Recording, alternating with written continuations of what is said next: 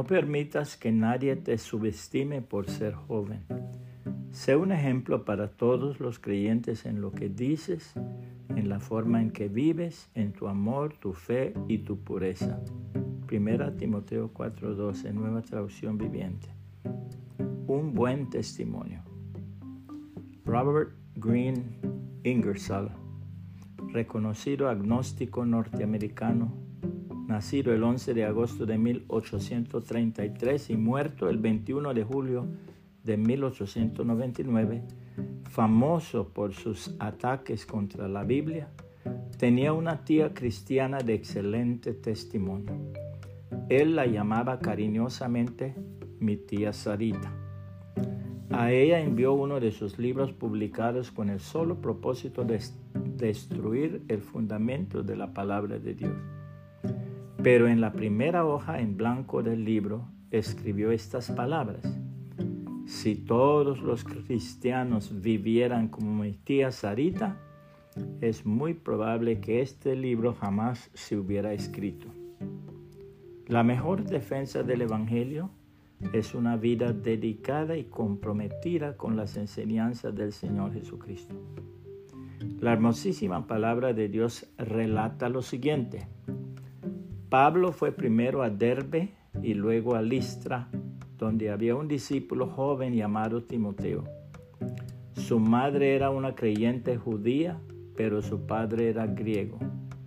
Los creyentes de Listra e Iconio tenían un buen concepto de Timoteo, de modo que Pablo quiso que él los acompañara en el viaje.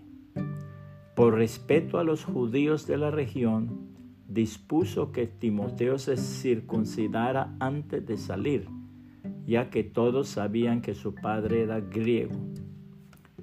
Luego fueron de ciudad en ciudad enseñando a los creyentes a que siguieran las decisiones tomadas por los apóstoles y los ancianos de Jerusalén. Así que las iglesias se fortalecían en su fe y el número de creyentes crecía cada día.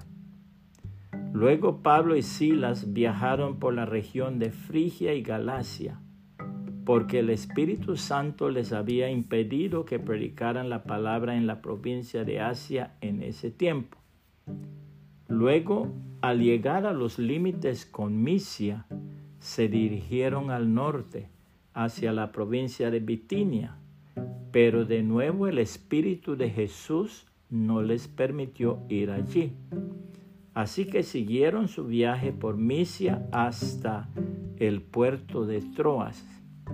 Esa noche Pablo tuvo una visión.